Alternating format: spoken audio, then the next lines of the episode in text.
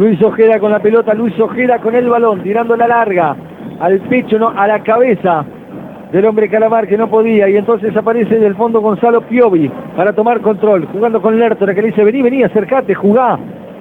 jugá conmigo, le dice a Bruno Bianchi, y este dominando las acciones en el ombligo de la cancha, balón de espaldas al arco recibiendo estaba Cristian Bernardi, la tocan para que vaya aliendo, aliendo para Beltrán, pisa al área, Beltrán quiere enganchar, toca atrás para que remate. Bernardi, ¡Gol!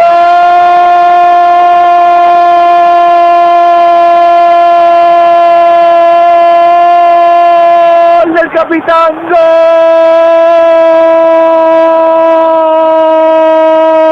de Cristian, gol,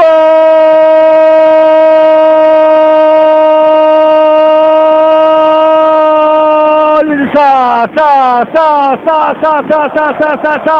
sa, Zabalés, Zabalés, Zabalés, Zabalés, Zabalés, gol de Colón, se levanta la gente, es una caldera el cementerio de los elefantes, es una caldera el brigadier a los 19 minutos, llegó el capitán para rematar, pisó el área Beltrán, tocó atrás y apareció Bernardi para meter un remate cruzado que no pudo hacer nada estirándose, Luis Ojeda cuán largo es, vio cómo se inflaba la red, cómo se inflaba el techo de Piolas, gana Colón, gana tranquilidad sobre todo el equipo de Domínguez, gana 2 a 0 Bernardi, el autor del gol.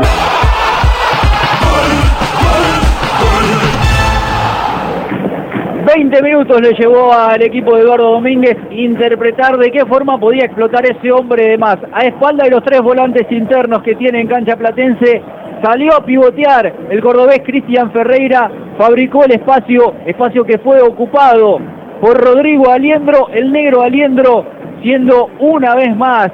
el hombre más inteligente, más pensante que tiene Colón en el partido de la tarde de hoy, buscó la asistencia hacia el sector derecho. Ahí aparecía el perrito Lucas Beltrán, que lo veía mejor posicionado a Cristian Bernardi. Remate seco, cruzado, rasante del cordobés, que le da la ventaja al Zabalero 2 a 0 en el estadio del barrio Centenario y Colón, que comienza a aferrarse a este triunfo.